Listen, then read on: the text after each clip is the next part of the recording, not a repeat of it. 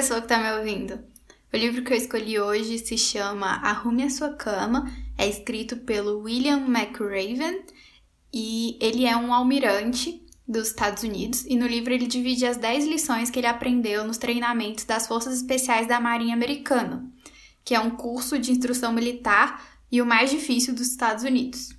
Eu gostei muito do livro, apesar de não ser o gênero que eu costumo mais ler, mas eu achei sim muito bom mesmo. Li muito rápido, uma linguagem muito tranquila de ler, recomendo aí, principalmente para quem não tem hábito de leitura, acho que vai conseguir ler com facilidade. Então bora lá, ele fala as 10 lições, né? E eu vou aqui compartilhar essas 10 lições.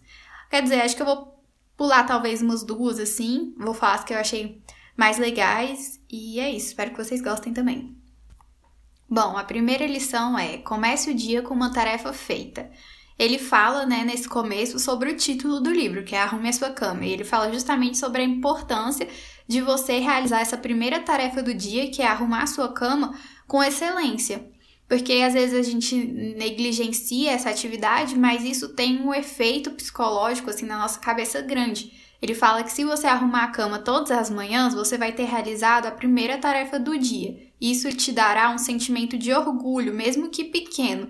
E esse sentimento vai te encorajar a assumir outras tarefas, e depois outras, e depois outras, e no fim do dia, essa primeira tarefa que você realizou vai ter se transformado em muitas outras atividades.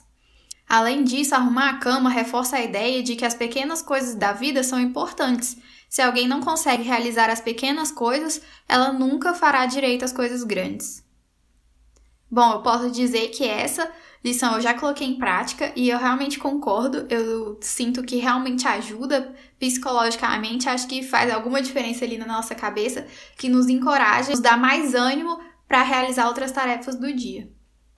A segunda lição que ele fala é: você não vai conseguir sozinho. E nessa lição ele fala da importância que a gente ter amigos, pessoas que nos auxiliem nos momentos difíceis. Ele dá o exemplo que no curso eles tinham que remar muito num bote, né? Quase todo dia ali eles tinham essa atividade de ele e os companheiros, que eu acho que eram sete ali no bote, eles iam para o mar e remavam por bastante tempo. E que de vez em quando sempre tinha um que estava doente, um que não estava se sentindo bem, então os outros compensavam se esforçando mais, remando com mais força para que o outro pudesse descansar. E ele fala que a vida também é assim, que ninguém consegue remar sozinho, que a gente precisa encontrar pessoas para a gente compartilhar a nossa vida. Ele fala: faça tantos amigos quanto possível e nunca esqueça que o seu sucesso depende de outras pessoas. A terceira lição é: tudo o que importa é o tamanho do coração. Nessa parte, ele fala que todo o treinamento consistia em provar alguma coisa.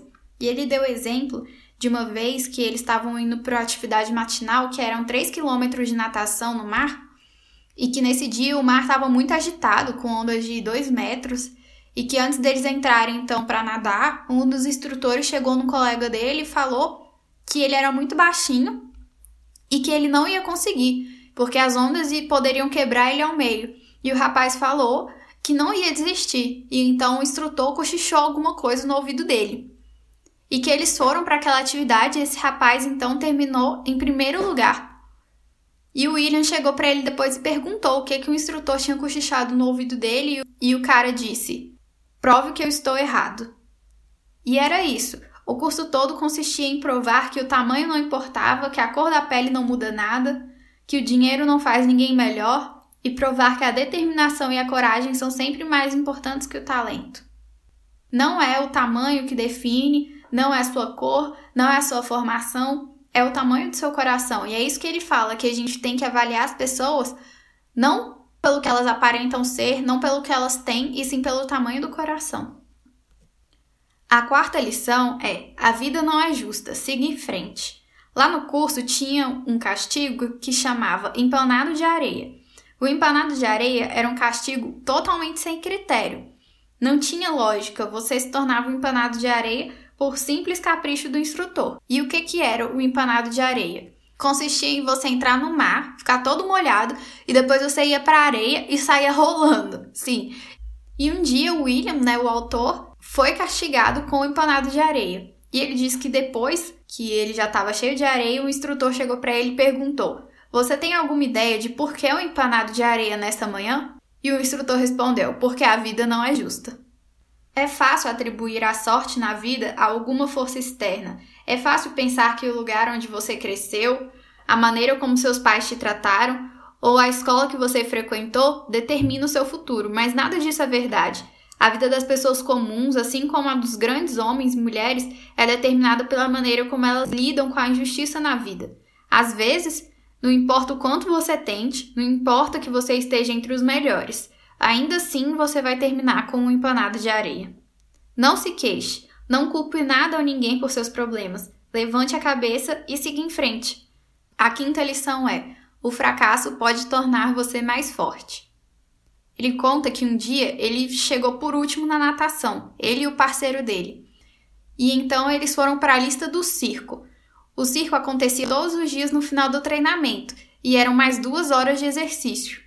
Ninguém queria ir para o circo porque era um espiral mortal, porque você ia para o circo, se exercitava duas horas a mais e no dia seguinte você ia estar tá mais cansado. Então a probabilidade de no dia seguinte você terminar o treinamento por último de novo era muito grande. E aí você terminava o treinamento por último de novo, ia pro circo de novo no dia seguinte, todo dia você ia pro circo. Era um espiral mortal.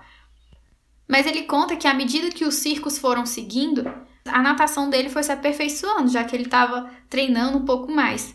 E ele conta que o circo, que tinha começado como um castigo pelo fracasso, estava tornando ele mais forte e que no último dia de curso eles tinham que fazer uma maratona de natação e que ele chegou em primeiro lugar.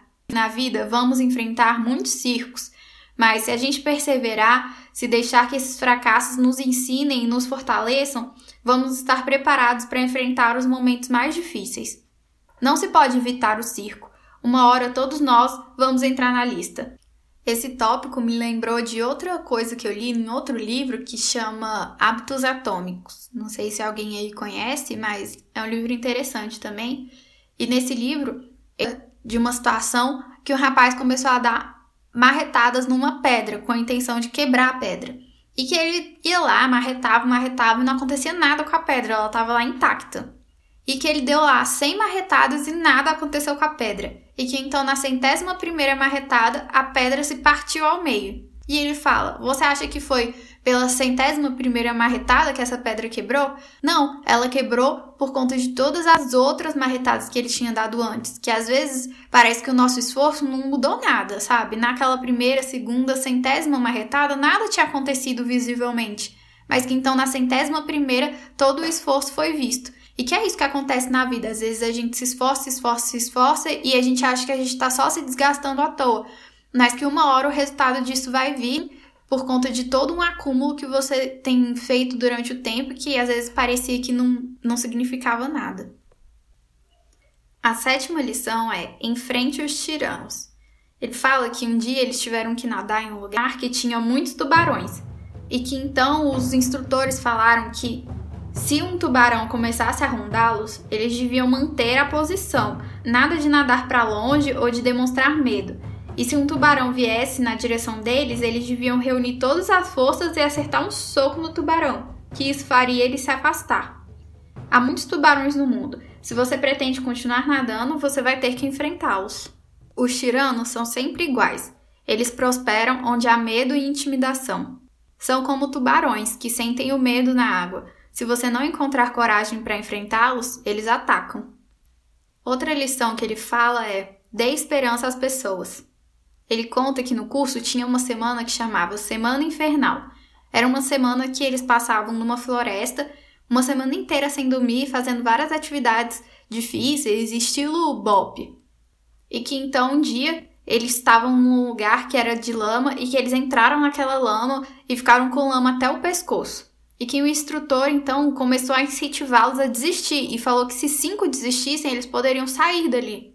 E que ele começou então a perceber que alguns colegas estavam querendo desistir. Então uma voz cansada começou a cantar assim no fundo. E então as pessoas começaram a ouvir e alguns começaram a se juntar àquela voz e começaram a cantar também, e que em pouco tempo estava todo mundo cantando. E ele fala que a cada ameaça do instrutor, as vozes cresciam e a classe ficava mais forte, e a vontade de continuar diante daquela adversidade tornava-se cada vez maior. E a lição que eles aprenderam foi sobre a força que uma pessoa tem para unir um grupo, a força que uma pessoa tem para inspirar. Temos dentro de nós a capacidade de prosseguir não apenas para sobreviver, mas também para inspirar as outras pessoas. Algum dia nos veremos enfiados na lama até o pescoço, e é o momento então de cantar alto, de sorrir e de animar os que estão à nossa volta, de dar esperança que o dia de amanhã será um dia melhor. E nossa, eu achei essa parte muito interessante, porque ele fala que mesmo no meio dos nossos problemas, a gente pode escolher ser aquela pessoa que vai sentir autopiedade, que vai só ficar olhando o lado ruim, ou a gente pode ser aquela pessoa que vai inspirar outros que estão na mesma situação a ter esperança de que as coisas vão melhorar, sabe? Ele não fala que Ai, quando você superar o seu problema, então você vai poder inspirar outras pessoas a ser melhor. Não, ele fala que mesmo enquanto você está vivendo o seu problema, você pode ser esperança, sabe? Você pode ser um exemplo para os outros mesmo durante o seu problema. Você não precisa ter superado isso ainda para conseguir inspirar as outras pessoas. A décima lição que ele fala é: nunca, jamais desista. Ele fala que no primeiro dia do curso, o instrutor falou todas as coisas que iriam acontecer, né? Que eles iam ter que acordar muito cedo, fazer atividades muito desgastantes. Começou a fazer um terror ali e disse que se eles quisessem desistir, tudo que eles precisariam fazer era tocar o sino, um sino que tinha lá. E ele fala que das 150 pessoas que começaram o curso, apenas 33 se formaram. Ele fala que a vida é assim, que não podemos desistir. A vida constantemente nos coloca em situações que desistir parece muito mais fácil e lógico do que seguir em frente. A vida é cheia de fases difíceis, mas sempre existe alguém em uma situação pior que a nossa. Se enchermos nossos dias com autopiedade, tristeza, lamentando a nossa sorte, culpando alguém ou alguma coisa por nossas circunstâncias, a vida vai ser longa e difícil. Mas se por outro lado nos recusarmos a desistir dos nossos sonhos, se mantivermos firmes e fortes diante das adversidades, então a vida vai ser o que fizermos dela e podemos fazê-la grandiosa. Nunca, jamais desista. Bom, então foi isso. espero que vocês tenham gostado. Eu ainda tô aprendendo a mexer nessa coisa de edição, então desculpa qualquer errinho. Eu prometo que eu melhoro. Obrigada por ouvir e até a próxima.